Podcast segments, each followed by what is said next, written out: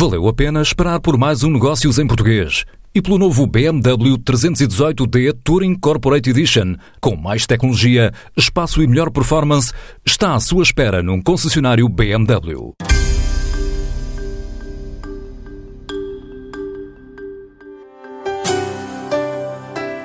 As receitas, as dormidas, o volume de visitantes e o peso do turismo nas exportações continuam a crescer. Os dados recolhidos até agosto mantêm Portugal na rota das modas das viagens. O nosso país ocupa o lugar 12 no ranking dos 100 destinos mais competitivos do mundo em matéria de turismo. Foi com esta classificação atribuída pelo Fórum Económico Mundial que cerca de 500 pessoas embarcaram na reflexão sobre o setor em mais um congresso da hotelaria que este ano se realizou em Viana do Castelo, um dos conselhos que cresce acima da média nacional e fez o autarca José Maria Costa apelar a um maior investimento na oferta de dormidas, até pelo leque variado de eventos no Conselho. Temos uma oferta muito diversificada. Temos uma oferta de um turismo náutico que é bastante forte. Temos vindo a fazer essa internacionalização com eventos, com provas desportivas no kitesurf, no surf, no, na canoagem, no remo, na vela. Mas temos também um turismo de qualidade, um turismo eh, de património, um turismo de autenticidade cultural, portanto, em que nos temos vindo a afirmar e nesta internacionalização internacionalização cada vez, nós estamos a crescer a dois dígitos. Eu dei os números, Viana de Castelo cresceu 27% temos nestes últimos uh, anos, portanto, mais que a média nacional. Portanto, há de facto este crescimento. Mas temos ainda alguns constrangimentos. O primeiro constrangimento é a conclusão da eletrificação da ferrovia, portanto, entre Porto e Vigo. É fundamental, porque está aí mesmo à porta, portanto, o, o ano jacobeu, portanto, 2021. Precisamos ter esta capacidade. Precisamos também de ter mais hotéis, portanto, mais capacidade hoteleira e, acima de tudo, também que hajam mais eventos como este em Vieira do Castelo. Nós temos feito eh, esse trabalho. Posso lhe dizer que para o ano já temos nove congressos em Vieira do Castelo. Estamos também a vocacionar Vieira do Castelo para uma cidade de congressos. Portanto, eu diria que há aqui um trabalho conjunto eh, com as entidades públicas, com, com os privados eh, e cada vez mais a palavra cooperação tem que ser importante. Fiz exatamente esse apelo. O Alto Minho, Vieira do Castelo e o Alto Minho, de uma forma particular, estão a crescer no setor económico, mas também no setor do turismo e notamos que cada vez mais, sempre que temos um evento, há falta de facto de, de, camas para a região. Portanto, fiz esse desafio. Temos agora um grupo que é o Grupo Meliá, portanto, que está bem posicionado. Temos três outras intenções, portanto, também já, digamos, em fase de análise, mas eu diria que este é um espaço e é um território adequado para o investimento. E, acima de tudo, porque estamos muito próximos da Galiza. Aquilo que é um dos objetivos deste Congresso, que é de seduzir cada vez mais espanhóis para serem, digamos, o primeiro turista em Portugal, nós aqui temos essa relação muito fácil. Portanto, eu diria que estamos bem posicionados, Nestes 100 km de fronteira eh, temos, de facto, uma grande interação com a vizinha Galiza, portanto, esta Euroregião, de facto, tem uma grande dinâmica e, por isso, o turismo de fronteira é um turismo que deve ser estimulado e precisamos, naturalmente, de boas cadeiras hoteleiras, precisamos que haja mais investimento da parte dos privados, porque acho que os municípios, e foi reconhecido aqui, têm feito um excelente trabalho na qualificação dos centros históricos, na valorização da área ambiental. Este próprio território, o Alto Minho, foi considerado também eh, um dos 100 destinos está no top 100 mundial dos destinos sustentáveis. Portanto, eu diria que é um ótimo sítio para investir.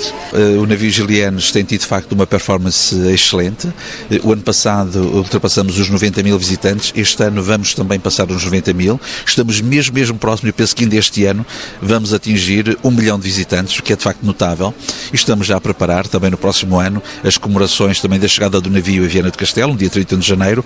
Vamos associar-nos também ao centenário do nascimento do Bernardo Santareno, que foi médico a bordo do navio e vamos ter uma, digamos, também uma peça teatro, uma, digamos, uma grande evocação daquilo que foi a grande epopeia da pesca de bacalhau. Um apelo ouvido pelos representantes dos cinco maiores grupos hoteleiros existentes em solo português e se o Grupo Sana fala na abertura de 10 unidades, o Grupo OTI prevê abrir sete e um deles em Viana do Castelo, num prazo de 18 a 20 meses, com 250 camas, num investimento na ordem dos 10 milhões. E é explicado pelo próprio chairman da empresa, Manuel Proença. O Grupo Oti Hotéis tem um, um, plano de investimento, que são no global sete unidades hoteleiras para os, dentro dos próximos cinco anos, num investimento que ronda aos 120 milhões, digamos, de euros aproximadamente. Nesse plano, nós estamos a privilegiar as chamadas cidades intermédias, ou seja, já estamos Lisboa, Porto, não, Nós estamos a ir para cidades intermédias como Viana do Castelo, como Famalicão, por exemplo, ou como Braga. Temos unidades em Braga, já uma segunda unidade, outra unidade em Famalicão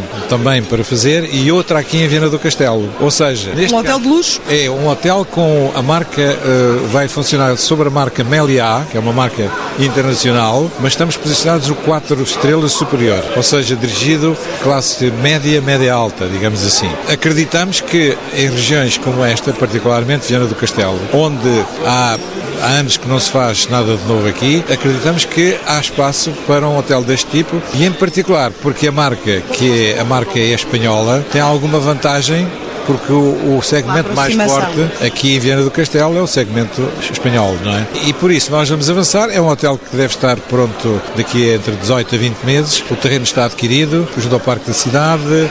A cama é cerca de 250, portanto estamos a falar de 128 quartos, mais ou menos à volta disso, não é? Que é uma boa dimensão, uma adição média e que é um modelo que nós já temos testado, temos hotéis deste tipo, nomeadamente Aveiro. No hotel tem todos os serviços, tem também uma área para exposições e para reuniões, para congressos para aqueles congressos mais pequenos que não justifica virem para uma, um equipamento deste tipo. E será um investimento avultado? Uh, cerca de 10 milhões. 10 milhões de euros no global.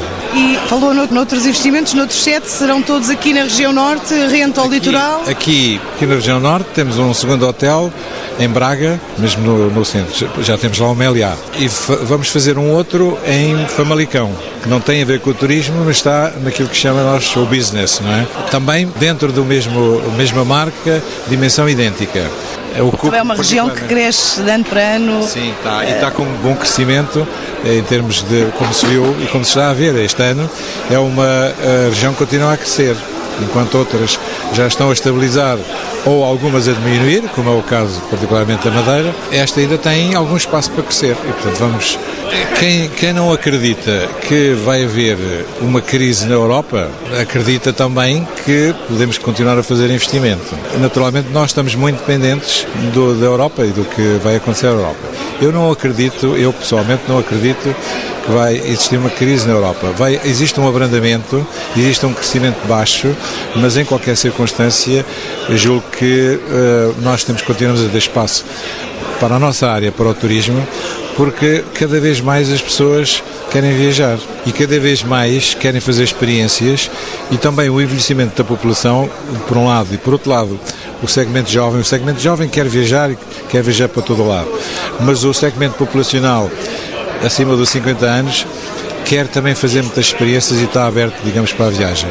Desde o início do ano, abriram ou reabriram 37 hotéis no país, de acordo com o Registro Nacional de Estabelecimentos Turísticos.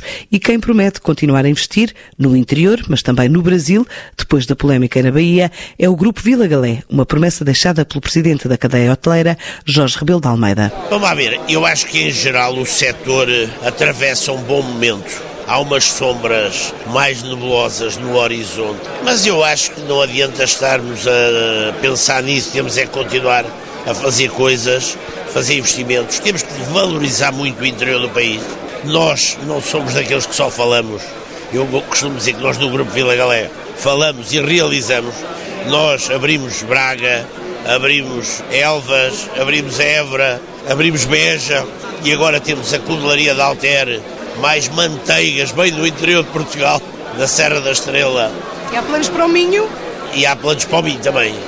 Onde? Ainda não está nada de, de fechado aqui no Minho, mas estamos à espera de duas coisas. Estava a falar com o. Presidente da Câmara, que me vai mostrar uma coisa, agora já de seguida, que é para não perdermos tempo. Eu também gostávamos, nós já temos vinho no Douro, temos vinho no Alentejo, gostávamos de ter uma aposta também aqui no vinho verde.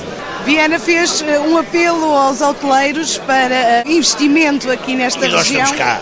É? Há perspectivas? Ah, vamos com certeza pensar aqui. Em relação ao Brasil, desistiram do projeto na Bahia, mas estão em estudo outras não, localizações? Nós, no, no, Brasil, não desistimos do Brasil de jeito nenhum, não é? Aliás, este problema que nos afligiu ali que resulta de um conjunto total de ficções, não existe nada, nós não fizemos nada de menos bem feito, tem o apoio de todas as entidades oficiais brasileiras, Prefeitura, Governo Estadual da Bahia, Governo Federal, deputados que apoiaram este nosso projeto. Nós desistimos daquele local por uma razão simples. Apesar de não haver ali nada de errado e ser uma falsidade total o que se suscitou aqui. Nós não podemos avançar com o projeto turístico num clima de, de iminência de guerra, de discussões públicas, de, de redes sociais. Agora posso lhe dizer que não desistimos nem da região. Na região vai ter um Vila Galé, porque... Com a mesma previsão de 500 empregos sim, e 1.500 indiretos? Mesmo isso, porque merece a região. Era injusto que uma situação destas, que nos criou prejuízo naturalmente, mas estar também a infligir um prejuízo àquela região e às duas. Eu vou-lhe dar um exemplo. Nós abrimos o ano passado Touros, um hotel com 500 quartos também. Nós mudámos uma cidade, que é uma coisa que não tem preço. Aquilo vivia pobremente tudo, teve uma, um dinamismo, que era o que iria acontecer ali. Não foi possível naquele local, mas eu costumo dizer que a sorte às vezes até nos ajuda, porque não foi possível naquele local e a gente vai fazendo um local melhor. Novos projetos, apesar dos números revelarem um abrandamento no crescimento da taxa de ocupação, o preço médio, que ao longo do último ano tinha crescido 7%, cresceu apenas 2% nos primeiros oito meses de 2019. Mesmo assim, neste momento, o país tem disponível no mercado 205.816 camas. Em paralelo, a oferta de alojamento local registra um crescimento para 91 mil estabelecimentos com capacidade de 523 mil camas, mais do dobro da hotelaria, que corresponde a um aumento de 17% este ano, mas entre 2017 e 2018 o crescimento traduziu-se entre 44% a 47%. A questão que se coloca é como gerir a oferta e os preços numa altura em que o setor tem sido um dos maiores motores da economia do país e leva a reboque outras atividades a montante e a jusante, com desafios a enfrentar até pela própria localização no mapa. Para chegar a esta ponta mais ocidental da Europa, 80% dos estrangeiros optam pela via aérea e o estrangulamento do aeroporto de Lisboa está a travar a entrada de cerca de 2 milhões de visitantes por ano. Problema agravado pela demora do processo de construção do novo aeroporto, que mesmo que começasse agora a ser construído, demoraria no mínimo três anos a ser concluído e por isso requer investimento, de acordo com o presidente da Associação de Hoteleiros de Portugal, Raul Martins. O Montijo e com as obras no aeroporto da Portela, a capacidade aeroportuária de Portugal aumentará cerca de 30%. Portanto, nós, é evidente que isso não acontece de um dia para o outro, sabemos que temos 2 milhões de passageiros a quererem vir, portanto, a Portugal e não vêm, portanto, neste momento ainda há capacidade para fazer mais investimento e com isso contribuir para que o PIB português possa crescer. Nós estimamos que um crescimento desses 30 milhões para, de, digamos, de passageiro para Portugal represente 3 a 4 pontos no, no PIB nacional, que hoje em dia o, o PIB turístico digamos, representa 14% do, do PIB nacional e, e, poderá crescer, se fosse só o turismo a crescer, não é? Poderia crescer mais 3 a 4 pontos a, eh, a longo prazo. É evidente que isso não se faz de um dia para o outro. Está preocupado com as demoras do processo? É, hoje, hoje já estou menos preocupado porque deu-se um passo importante, porque uh, o parecer do ambiental, portanto, é, é, é positivo, ou condicionado, melhor dizendo, as condições, o condicionamento é relativamente uh, pesado e oneroso, mas penso que vale a pena e a Ana está a analisar, pediu mais prazo, mas está a analisar uh, nesse sentido. Portanto, a nossa preocupação é, é menor, existe, não é? Porque neste momento o que temos de perspectiva são três anos de obras e, portanto, três anos até temos as obras do aeroporto da Portela feitas e temos o aeroporto do Montijo. Portanto, durante três anos a, capacidade aeroportuária de Lisboa não aumentará e a oferta aumentará, portanto, certamente que a, a, ocupação dos hotéis vai, vai reduzir-se, na certeza, porém, de que espero que os associados da HP não venham a reduzir preço, porque quem tem 80% da ocupação em Lisboa, ou que temos 70% da ocupação média no país, ainda temos capacidade para não vir a reduzir preço para ter mais ocupação, até porque não temos. Não, é, um, é um bocadinho caricato se nós reduzirmos preço vamos tirar, quando muito, a ocupação ao, ao, vizinho do lado, mas não, não há capacidade para virem mais turismo pela região de Lisboa. É evidente que, nesse aspecto, o Porto tem estado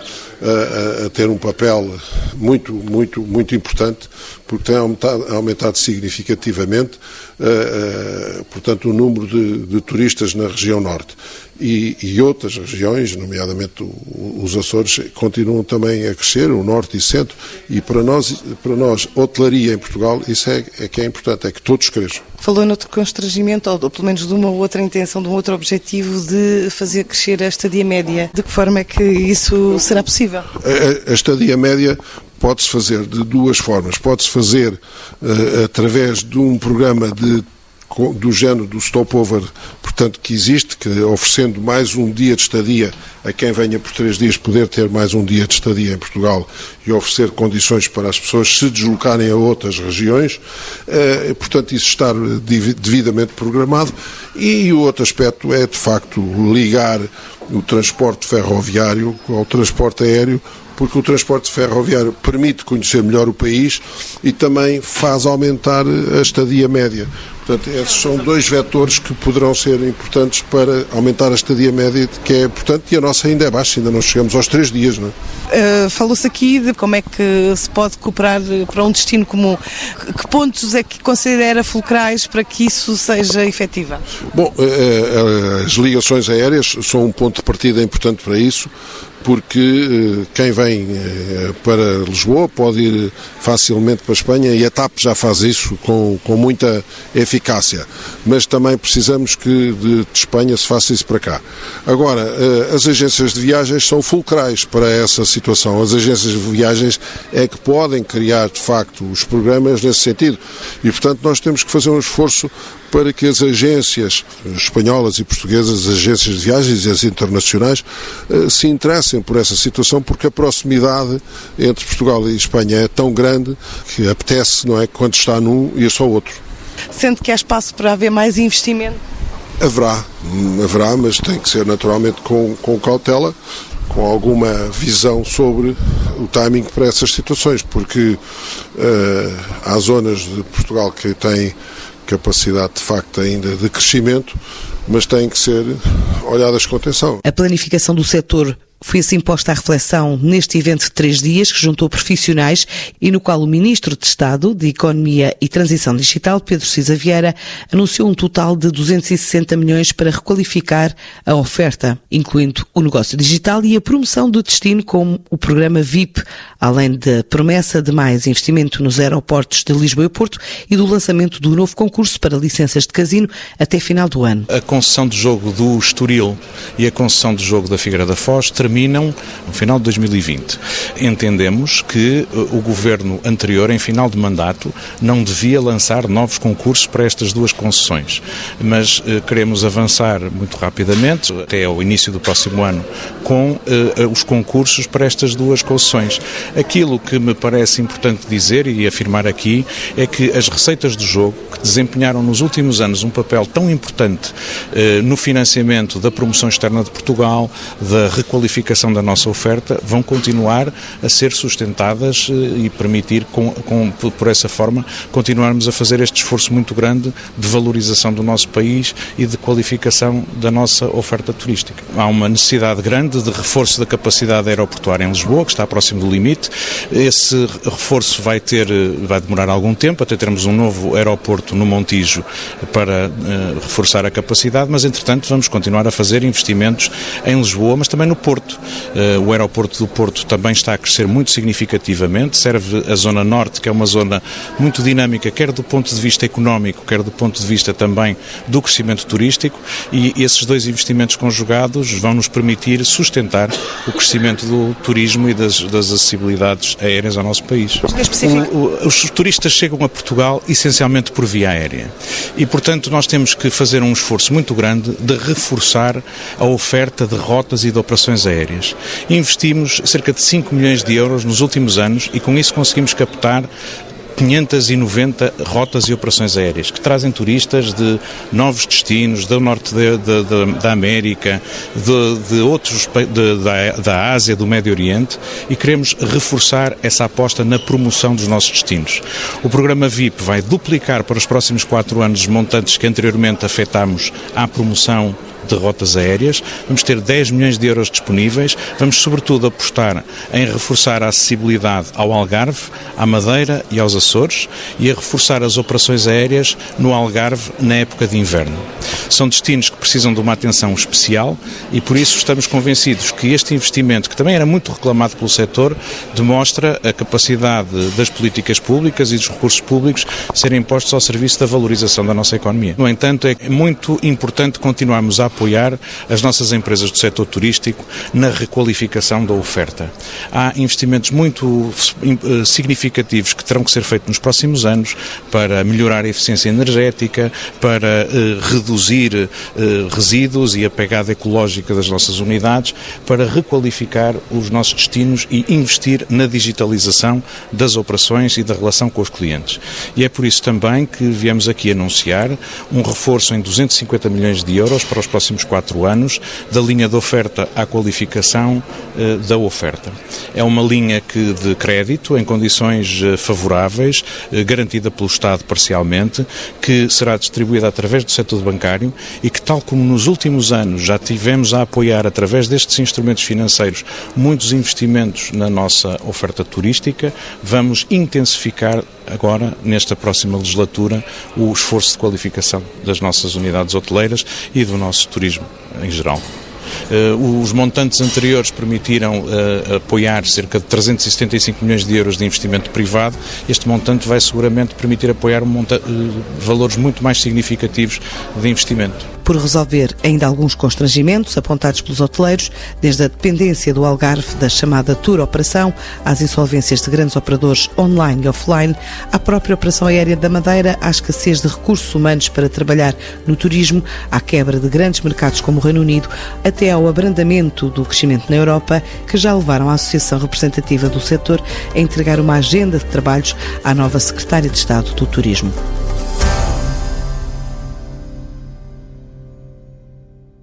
Enquanto espera pela próxima edição de Negócios em Português, venha conhecer o novo BMW 318D Touring Corporate Edition num concessionário BMW.